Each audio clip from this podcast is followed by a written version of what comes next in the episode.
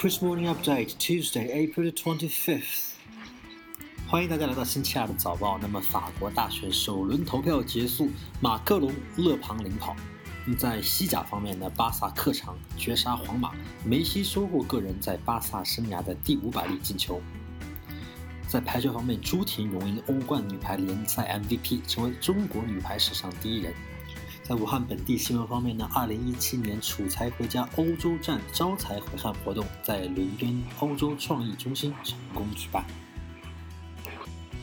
Emmanuel Macron and Marine Le Pen will enter the second round of the French presidential election on May the 7th, according to a preliminary sample of all votes cast.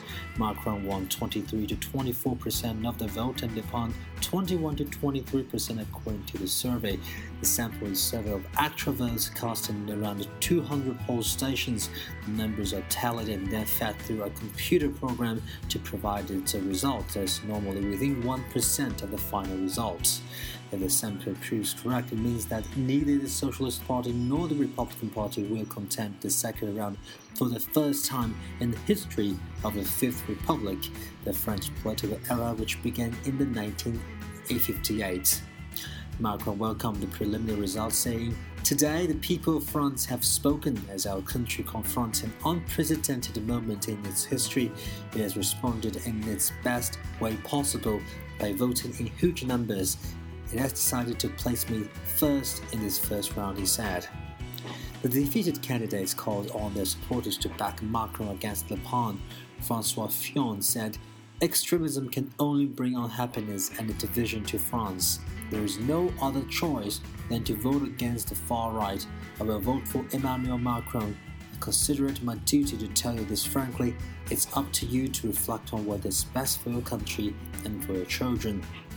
Speaking at her headquarters in northern France, Le Pen said, The choice now is between a wild globalization, a world in which terrorists can travel free, and a France with strong borders.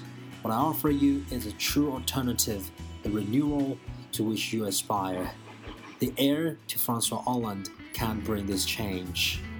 Macron will be the favorite as most voters will unite around him to stop a Le Pen victory but the Front National has seasoned the political machine and Macron's En Marche party is very inexperienced.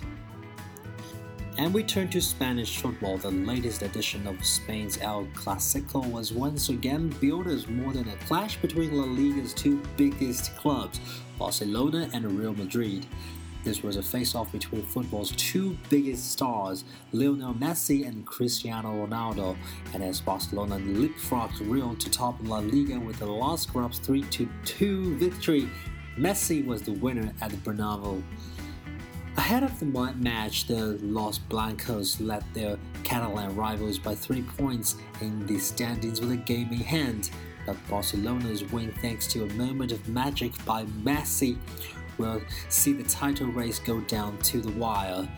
Casemiro opened the scoring for the host in the 28th minute, tapping home after Sergio Ramos fired one off the post. The lead lasted just 5 minutes, though, as Lionel Messi danced past two defenders to fire home his first goal against Madrid in three years.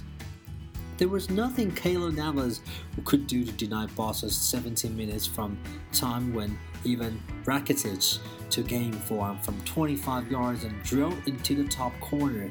The match seems to have swung decisively in Barca's favor four minutes later when Ramos sized down Messi to be shown the 22nd red card of his career. And return to European volleyball, the Chinese spiker Zhu Ting led her Bank Istanbul team to victory in the Women's Volleyball Championship League and final on Sunday in Treviso, Italy. The Turkish team beat the Italian side Conegliano in three straight sets 25 19, 25 13, 25 23, with Olympic champion Zhu contributing 22 points. This is the third Champions League trophy for VakifBank and the first for Zhu, who moved to Europe at the beginning of the season. And that's all for today's update, and stay tuned for update on the 26th.